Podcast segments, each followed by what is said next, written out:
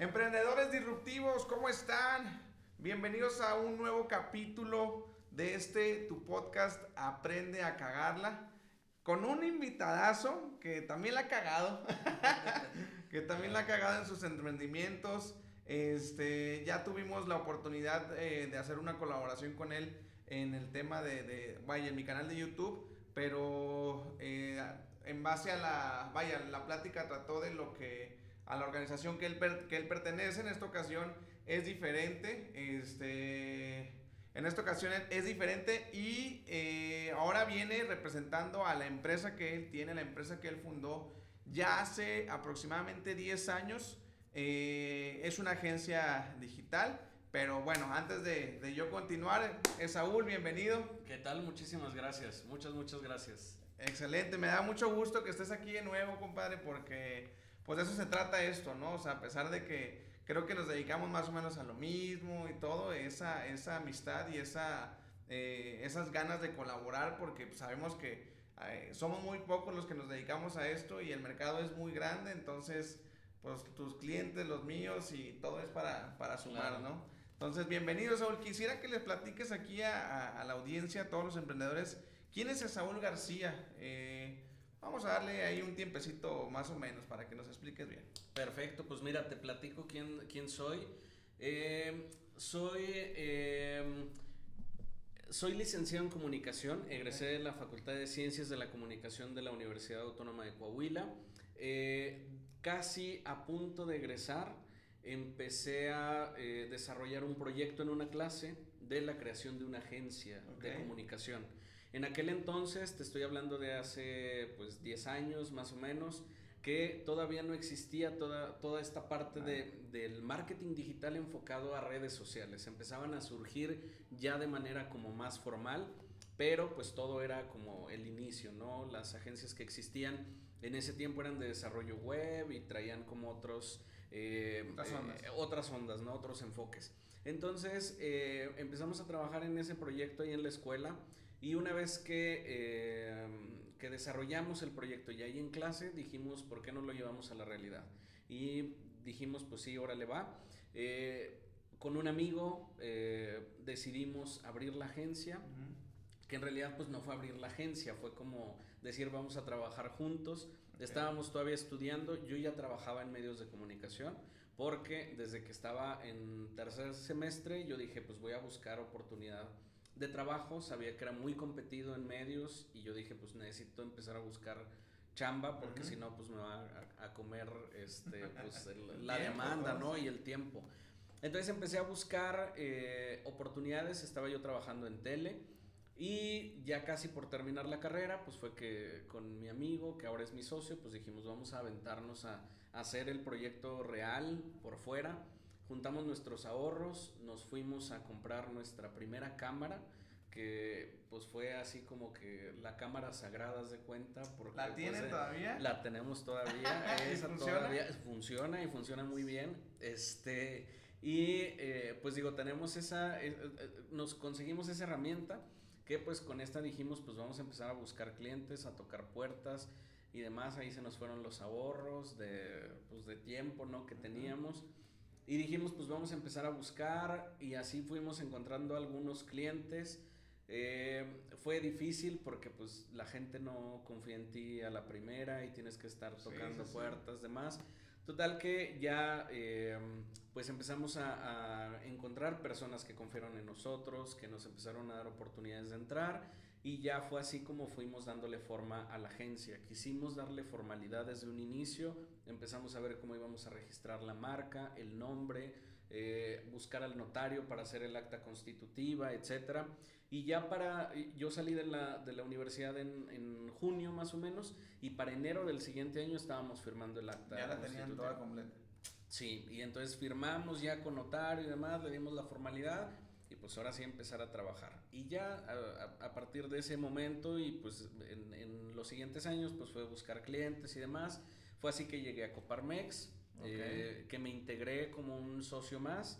Empecé a aprovechar mucho el estar dentro de ese espacio pues para conocer más personas, generar más clientes también y pues seguir creciendo ¿no? en la parte profesional hasta que me invitan a ser presidente de esa comisión, que es algo de lo que también hago. Y más recientemente empecé a buscar como otras oportunidades pues para seguirme formando, es algo que me gusta mucho hacer, como seguirme capacitando, seguir buscando cursos, etc. Entonces, eh, pues se abrió una, una maestría aquí en Saltillo en negocios digitales y dije, pues va, creo que sí es momento de, de tomarla. Yo en un momento estaba como muy resistente a estudiar una maestría, eh, porque decía, no, pues luego, en otro momento y demás. Pero cuando conocí el plan de estudios y que era de negocios y era negocios digitales, me encantó el, el, concepto y todo lo que incluía. Dije, no, pues me voy a aventar. Y ahorita estoy en eso también, estudiando la maestría. Y la verdad es que ha sido una experiencia muy buena. Tengo mentores con muchísima trayectoria y experiencia. Entonces, pues este, este soy yo, ¿no? estoy muy apegado al, al, negocio porque sigo trabajando en él. Entonces, aunque... ¿Después de cuántos años es aún? ¿Después de cuántos años? ¿Sigues trabajando en el negocio? Todavía. O sea, vaya, pero ¿cuánto tiene la agencia? Perdón. Ah, estamos por cumplir 10 años. 10 años. Sí, este año. Ah. En enero. En enero cumplimos 10 años. O sea, empezó el año y empezaron sí, con todo. Sí, sí, sí. Firmamos el acta un 30 de enero de, de 2012 y ya pues en 2022 estaremos cumpliendo nuestros Oye, se, se, se, dice fácil, pero, pero sí, no manches, ahorita nos vas a platicar por cuáles cositas estás enfrentado. Eh, quisiera empezar ya después de esta introducción, eh, presentación tuya, Saúl. Eh, quiero empezar, todo, todos los podcasts los inicio con esta pregunta, que para mí es clave. Eh, para ti, Saúl, ¿qué es, ¿qué es el fracaso para ti, mi buen? El fracaso, muy buena pregunta. Yo creo que el fracaso es el... Yo creo que es el no conseguir que las cosas resulten como tú las planeas. Ok. Creo que, que así lo podría considerar. Ajá. El, entonces es el, el... Cuando tú planeas algo y no te sale. Sí. Sí, eso, eso es lo como tú lo podrías definir. Sí. Perfecto. Muy bien. Entonces, esta, esta pregunta me gusta mucho, Saúl, porque no es como que una definición de diccionario, ¿sabes? O sea, no es como que, a ver, este, te voy a decir si está bien o está mal, ¿no? este, Es que cada quien lo percibe de, de, una forma diferente y me gusta mucho porque eh, siempre es a tus palabras, siempre es a todas las personas que vienen al podcast, es lo que para ti es, para algunos es aprendizaje, para otros entonces esta pregunta, te digo, no es como que esté bien o esté mal, simplemente me gusta porque tienen un chorro de diferentes de puntos de vista. Entonces, claro. eh, pasamos a la siguiente parte, Saúl, que es, eh, quiero que me platiques eh, anécdotas de Saúl, que tú me digas, ¿sabes qué? Eh, pasé por esto y andaba tirando la toalla. O sea, de esas que dices hasta, no sé si incluso hasta te ha tocado llorar o algo así de, de, de tanta desesperación. Sí. Este, porque eso se trata este podcast, ¿no? De, de enseñarle a todos aquellos emprendedores que, que, están iniciando o que ya llevan ciertas cosas. Pero a mí me, a mí me gustaría porque yo sé que cada quien, eh, la, la, la, situación y, y, las, y las etapas o el camino para todos es diferente porque vivimos en situaciones diferentes definitivamente.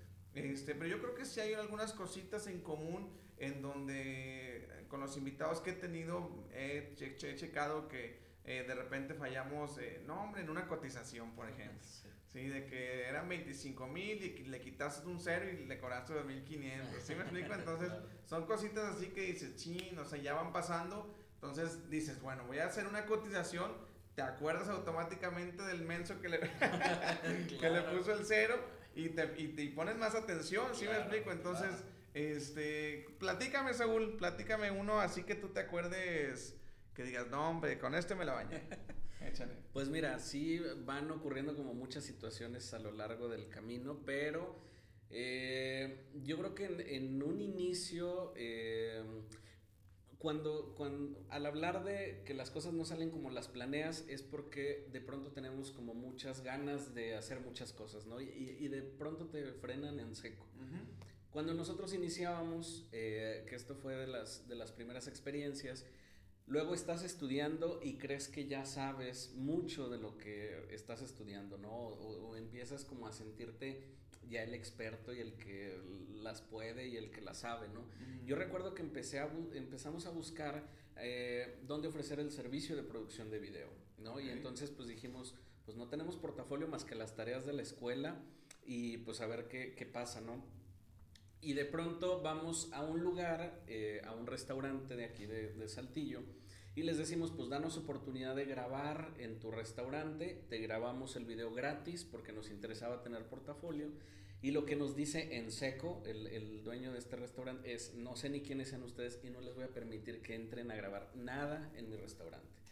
Y fue así tan tajante y tan eh, firme, ¿no? En, en la forma de decir que sí me impactó mucho, ¿no? Sí me pesó mucho porque yo dije, o sea, a lo mejor todo lo que estudié, a lo mejor, no sé, como que, sí me explico, como, como, no sé dónde vaya a parar, ¿no? Después de esto, no sé qué voy a hacer o, o qué vamos a hacer. Entonces, sí fue una, una parada en seco, así como de, de decir, pues a lo mejor sí teníamos conocimientos, sí podíamos hacer las cosas, pero también se requiere algo más para poder llegar a contactar a un cliente, ¿no? Y necesitas mucho tacto, necesitas mucha preparación del terreno, no solamente es llegar y decir yo ya lo sé y, y, me abran las puertas, ¿no?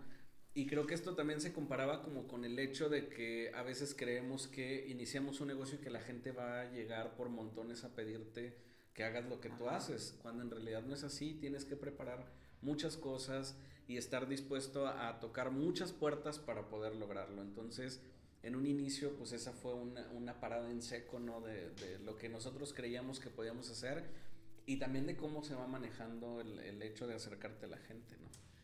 Ok, a ver, me, me, faltó una preguntita previa, ahorita se me vino a la mente nada más que no te quise interrumpir. Eh, ¿Tú trabajaste? ¿Tú trabajaste en medios de comunicación tradicionales? Eh, ¿En qué momento tú decides emprender? ¿O quién te impulsa eso? Eh, y te sales de trabajar. Sí.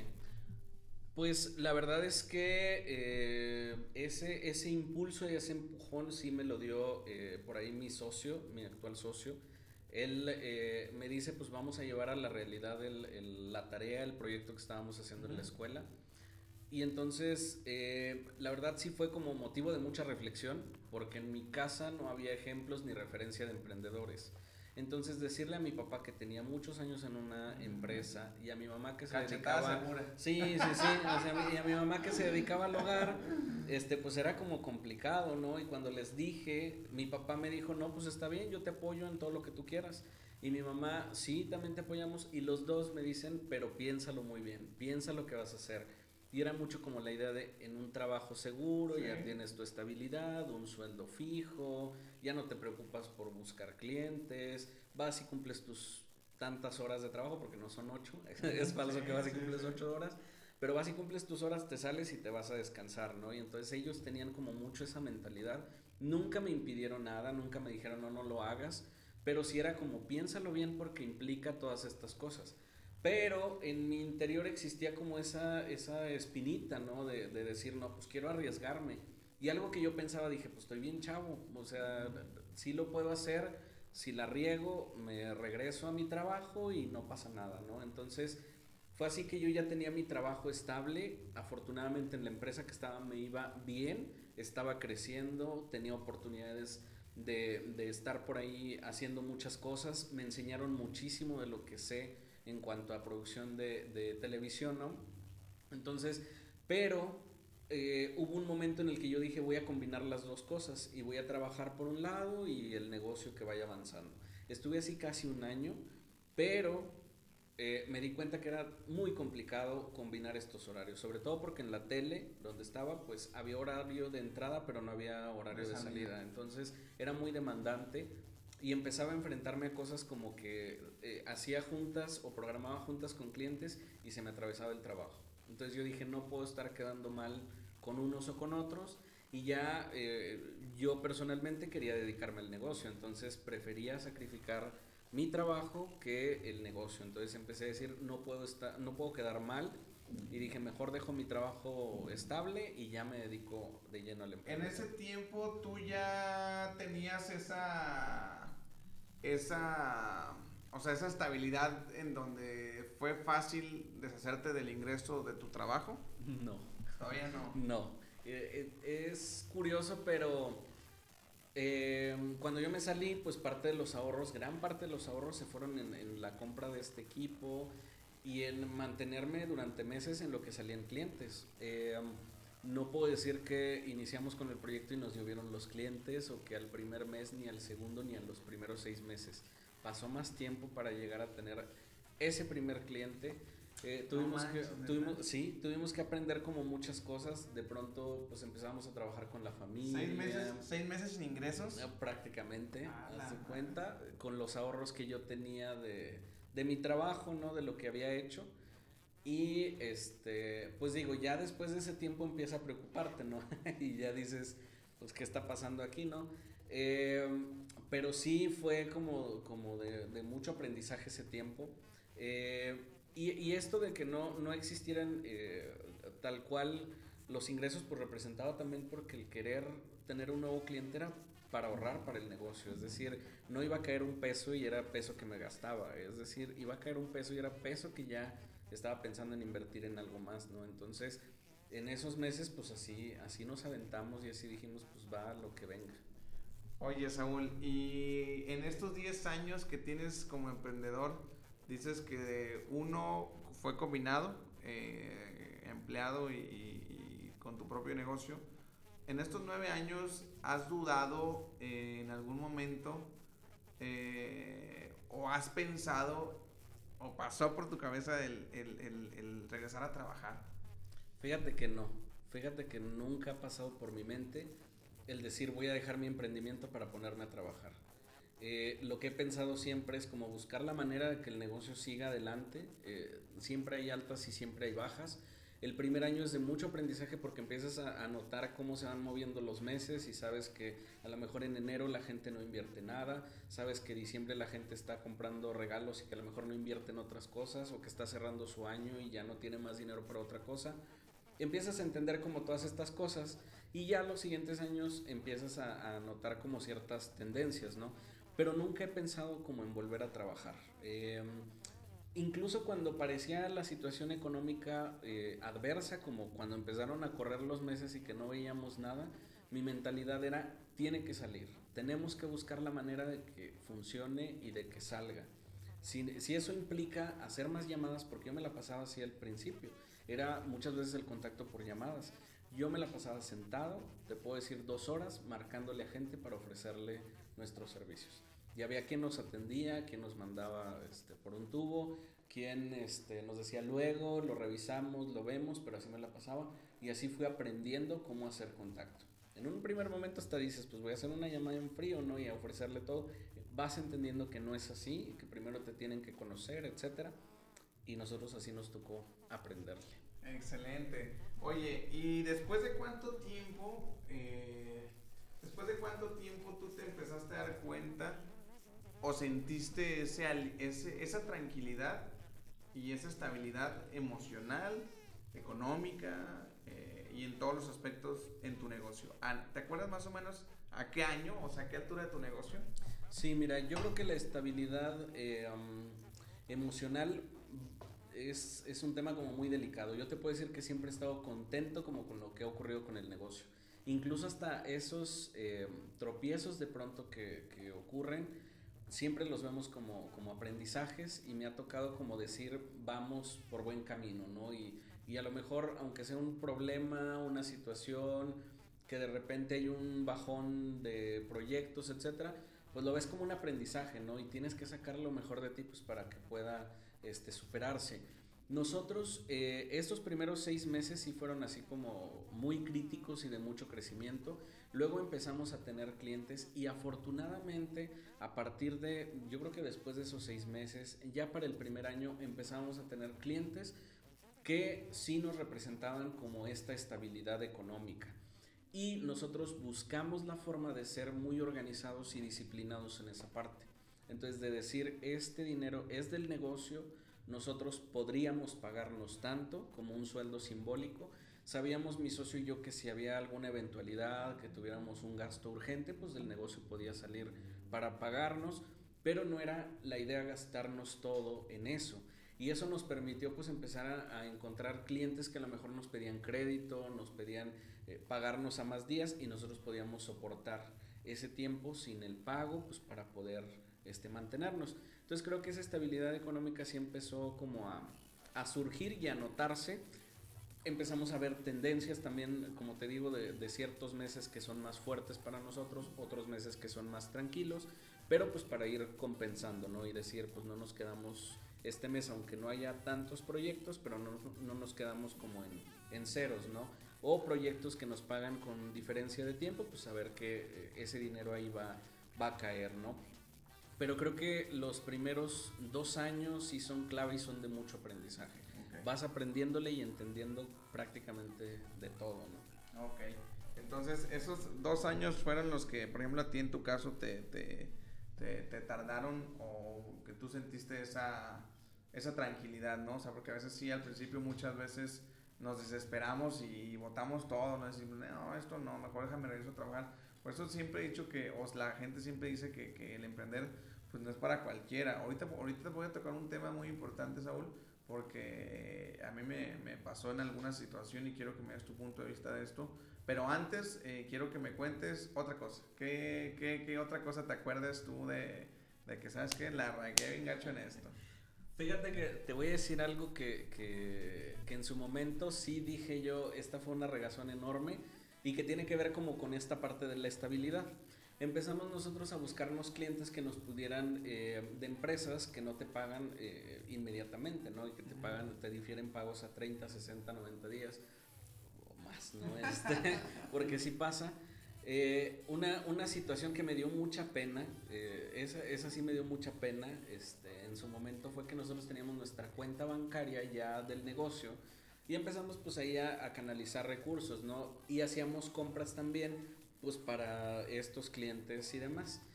De pronto, francamente yo perdí, porque yo también me, me hago cargo como de la parte administrativa del negocio perdí noción como de las cuentas y de todo por estar enrolado en mucho trabajo y demás. No me di cuenta que estaba emitiendo un cheque, porque en ese momento manejábamos mucho los cheques. Emití un cheque que no tenía los fondos suficientes de la cuenta y se lo di a un proveedor. Entonces eh, pasa un día o dos y me habla el proveedor, este, afortunadamente no muy molesto, pero me dice, el cheque que me diste no tiene fondos y nos, nos lo acaba de regresar el banco y pues te va a generar una multa en el banco y demás. Me dio mucha pena porque dije yo, ¿cómo se me pudo haber pasado ese detalle, no? Y, y le platico a mi, a mi socio, ¿verdad? Y mi socio así como de que, pues, este es tu chamba, ¿no? O sea, como que, como que ¿qué, te, ¿qué te puedo decir, no? Y entonces, pues dije, sí, o sea, es, es totalmente mi chamba. Y el, el proveedor muy amable y así de que no pasa nada, pues ustedes díganme cómo lo pagamos y demás. Ya sí existía como el recurso para pagarlo por fuera, pero fue algo que me dio mucha pena, como el decir, se te puede ir de pronto este, de las manos un detalle como esos, ¿no? Y, y a lo mejor estábamos en los inicios y no era una cantidad fuerte, pero imagínate que pase en una cantidad mayor. Digo, ahí eh, eh, aplica esto de que aprendes cosas que ya no te van a volver a pasar nunca, ¿no? Entonces, pues esa fue otra de las experiencias así como, este, vergonzosas para mí. Que, que, tú te acuerdes de eso. Sí. Oye, este, pues mira, ya ves que, digo, como emprendedor, como emprendedores eh, pasamos por muchas eh, series de, de, pues de aprendizajes, este, entonces, eh, a mí me pasó en lo personal esa y lo que quiero pasar ya un poquito al pre-final, todavía no es el final, todavía nos quedan como dos horas. este a mí me pasó mucho que, por ejemplo, uno como emprendedor, eh, y hoy en día se vive, no sé cómo tú lo veas, pues yo sí lo veo así, que se vive mucho, por ejemplo, le decían mucho a Guerrilla, eh, a, vamos a poner a Carlos Muñoz, ¿no? Por ejemplo, ¿no? De que no manches, y ahora con todo lo que hubo, el desmadre de, de, de, del debate, etcétera, etcétera.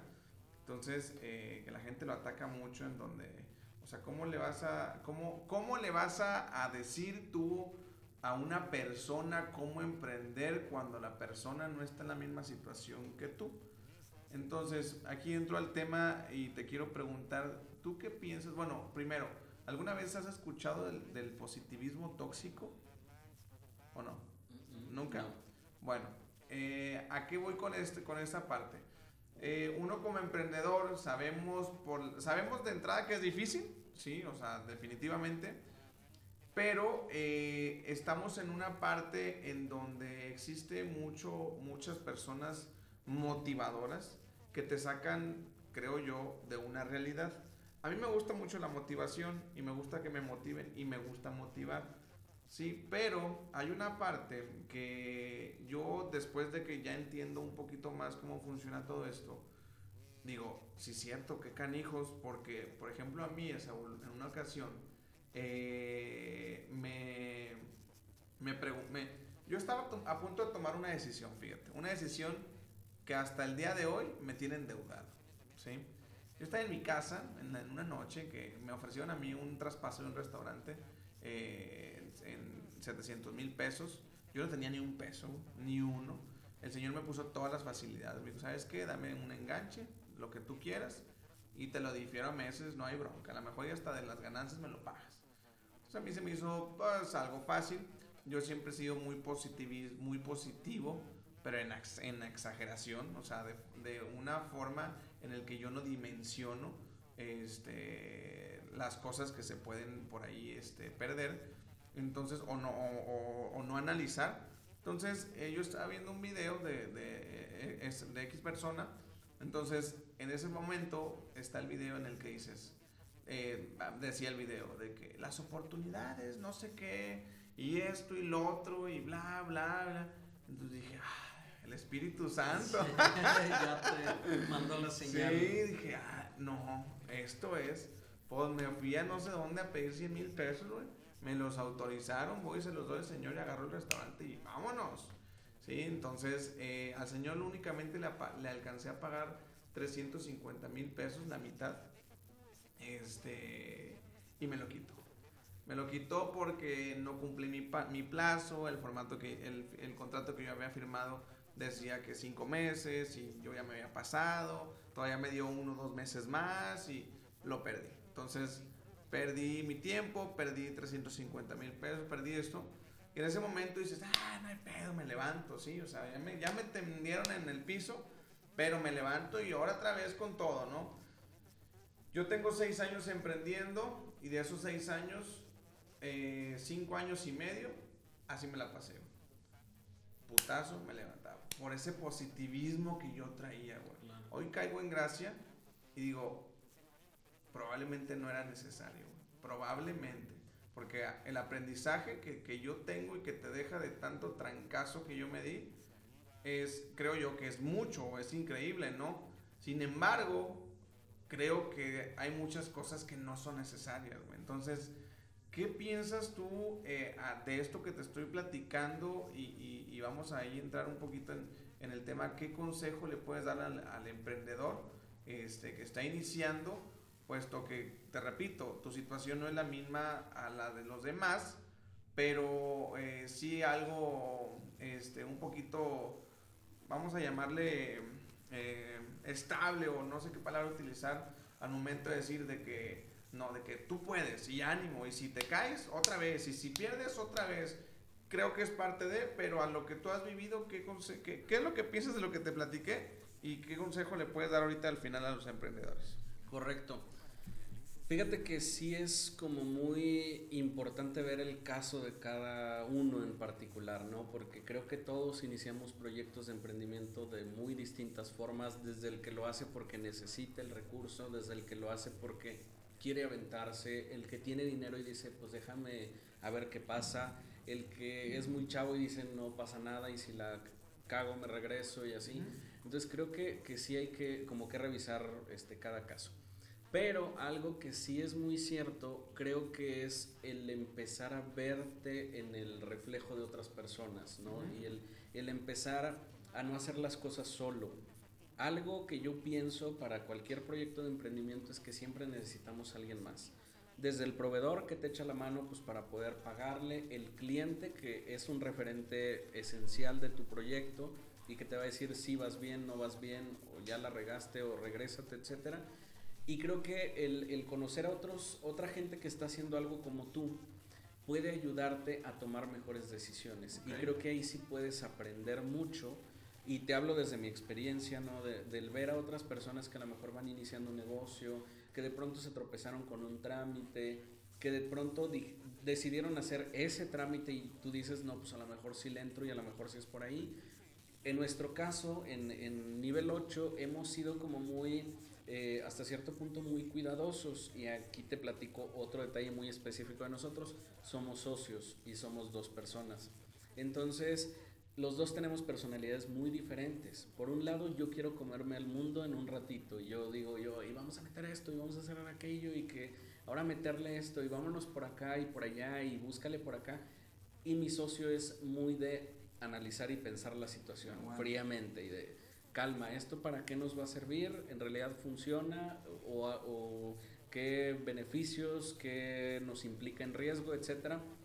Entonces, más que frenarme, creo que eso me ha permitido como eh, sentarme y decir, ah, pues bueno, a lo mejor sí es conveniente, a lo mejor no.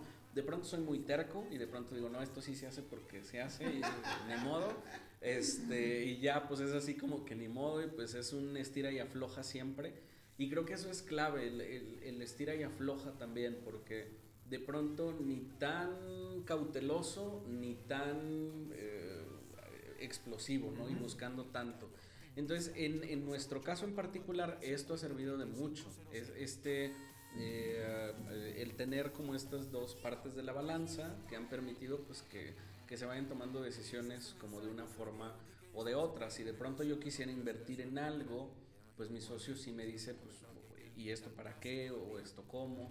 O, o mi socio me dice, pues vamos a invertir en esto y en ese momento yo sé que cuando él me dice que nos metamos algo, yo sí, sí estoy puesto, ¿no? Porque ya sé que viene como de, de, un análisis como más profundo. Más seguridad. Sí, exactamente. Entonces creo que eso nos ha ayudado mucho a, complementarnos, como el tener a esta, esta persona al lado. Y creo que la clave cuando tienes un socio es el respeto. El respeto a saber que él también tiene pues ese, esa, esa decisión en sus manos que también él sabe que si nos equivocamos los dos estamos dentro, pero creo que ese respeto, el decir, pues tú eres bueno en estas áreas, tú le vas a dar por ese lado y confiar plenamente, ¿no? Y decir, pues si tú sabes en esos temas, pues adelante y échale, ¿no? Y luego a veces eso cuesta trabajo también, el, el, el, delega, el delegar y el decir ya no todo va a estar en mi control, sino que tengo que empezar a ver a alguien más que, que lo puede hacer.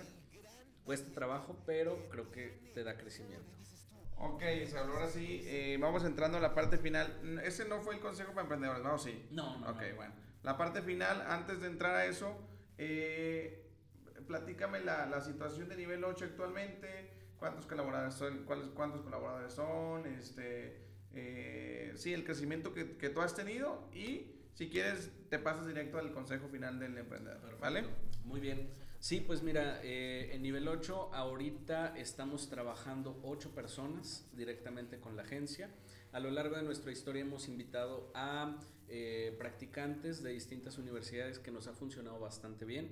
Actualmente nuestro equipo de trabajo están ex compañeros de la universidad, de nosotros, que nos apoyan en algunos temas en los que se volvieron este, expertos, ¿no? Entonces con ellos nos apoyamos para ciertos proyectos y ya tenemos eh, como integrante de nuestro equipo a una chica que hizo sus prácticas con nosotros. Entonces eh, detectamos su perfil y dijimos, pues es, es, un perfil muy valioso y nos puede sumar muchísimo y actualmente está trabajando con nosotros. El formato de trabajo es también muy distinto para cada caso. Estamos directamente en la oficina algunas personas eh, tenemos a, a, la chica, esta compañera que está trabajando desde su casa desde que inició la pandemia, ella desde abril que no ha vuelto a la oficina. Eh, ha, ha, resultado como muy interesante esta parte de, del trabajo a distancia y que aunque de pronto parece que ya hay condiciones para regresar, le hemos dicho no, o sea, todo va funcionando muy bien, tú estás ahí en tu casa, entonces pues así podemos continuar, eh, por tema de protección también, de, de salud y demás. Entonces, pues creo que este, pues ha sido como muy, muy valioso y ahorita pues estamos todavía en este proceso de crecimiento, creo que siempre lo hemos visto así, como el tratar de seguir buscando, tocando puertas, etcétera. Eh, teníamos un proyecto de ampliación de nuestras instalaciones que este, el año pasado íbamos a iniciar precisamente en marzo de 2020. Se viene toda esta situación y por cuestión estratégica, decidimos pausarlo y dijimos necesitamos primero evaluar cómo está toda la, la, situación, ¿no? Asegurarnos eh, y está pendiente todavía ese, ese punto, ¿no? Y, y, no, no quitamos el dedo del renglón y sí lo vamos a, a, realizar. Lo cierto es que afortunadamente el trabajo nos ha permitido mantener esta dinámica de muchas cosas que hacer que nos mantienen como totalmente este, enfocados y ocupados en eso, pero sí está como este, este plan de, de seguir creciendo, seguir tocando puertas. Afortunadamente entramos en un, en un momento en el que también ya llegan otras personas referidas de muchas otras personas y conservamos clientes de muchos años. Entonces, pues esto nos permite seguir como en, el proceso de, crecimiento, ¿no? Y, pues así va como la, la situación, ¿no? Eh, eso es lo que ocurre ahorita en, nivel 8, en lo que estamos enfocados, buscando el crecimiento y platicando acerca de, este consejo para los emprendedores. Eh, pues yo creo que siempre lo diré que, que se lancen y que lo hagan. Okay. Que, que, el miedo no sea eh, un impedimento para hacerlo. Muchas veces uno tiene que lanzarse y hacer ajustes. Tal vez haya errores, haya problemas, pero se tienen que empezar a resolver.